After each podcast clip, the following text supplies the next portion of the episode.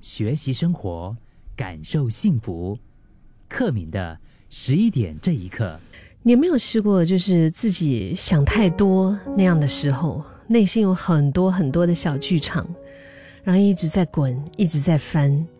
就是明明难过，然后告诉自己没事；明明觉得很重要，却老是说没关系；明明在乎，却故作冷漠；明明不想做，然后呢，嘴巴里面又说啊，OK，嗯，好啊，我可以。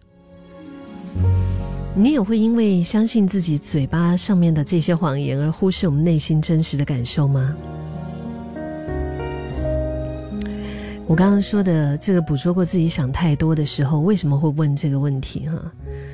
就是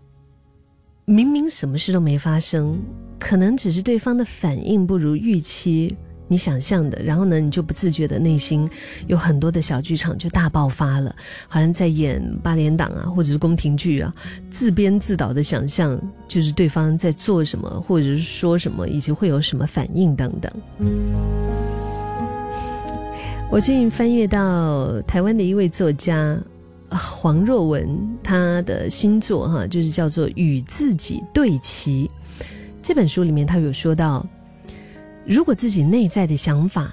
一开始就被表达出来的话，其实是没有什么后续的宫廷内听剧、内心剧可言的。虽然是这么讲哈，但是大部分的人还是会习惯。让自己真正的情绪在内心不断的发酵，对吗？然后等到终于说出口了，可是说出口那个时候呢，大多都是脑子里面胡思乱想发酵所产生出来的情绪。所以这位作者他就强调哈，他说，我们表达自己跟发表意见其实是不一样的。就一个人要心口合一的对外传达自己真正想要表达的，才有办法正确的向 向这个宇宙下一个订单，就是以内心作为出发点。我们很清楚，我看得很清楚，我我我好像一个 那个叫什么审核，你知道吗？那种 X X ray 啊，X 光照射机啊，我可以审核，我可以透视，我知道自己内心真正的感受。但是发表意见呢，多半都是对于就是外在事物的看法和观感。那发表的言论，多数也是通过逻辑在支配。而且呢，我们经常会用“你”作为开头，字里行间就会期望别人照着他们的话来做。就比如说，你需要做什么，你需要怎么穿，你需要怎么改变等等的意见。其实，当一个人在表达自己的时候，并不需要在意对方究竟认不认同自己的想法，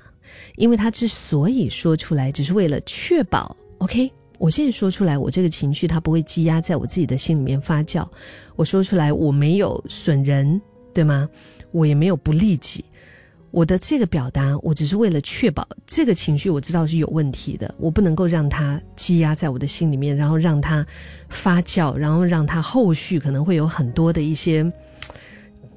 就像刚刚说的那个宫廷剧、内心剧场啊。我说这个并不是为了得到别人的认同和配合。所以我想，这个其实是非常不一样的，对吗？作者他有说，因为我们每个人都是独立个体啊，我们每个人都有属于自己的想法和看法，所以往往我们的需要在表达出来之后，透过彼此的沟通协调，才有办法真正的了解对方。那也是在这个过程当中，慢慢的去修改自己的心态，以及寻找改进的方法。那就这样子可以更加的了解自己，知道自己要什么，不要什么，进而为我们未来的路做出一些调整，出更实际、更落实的一个做法。也所以，就不要再因为我们的话语没有得到预期的回应，就搞得自己莫名其妙的一肚子气啊！其实更多的时候，我们可以透过观察、聆听自己，进而认识。接受，也看到更真实的自己。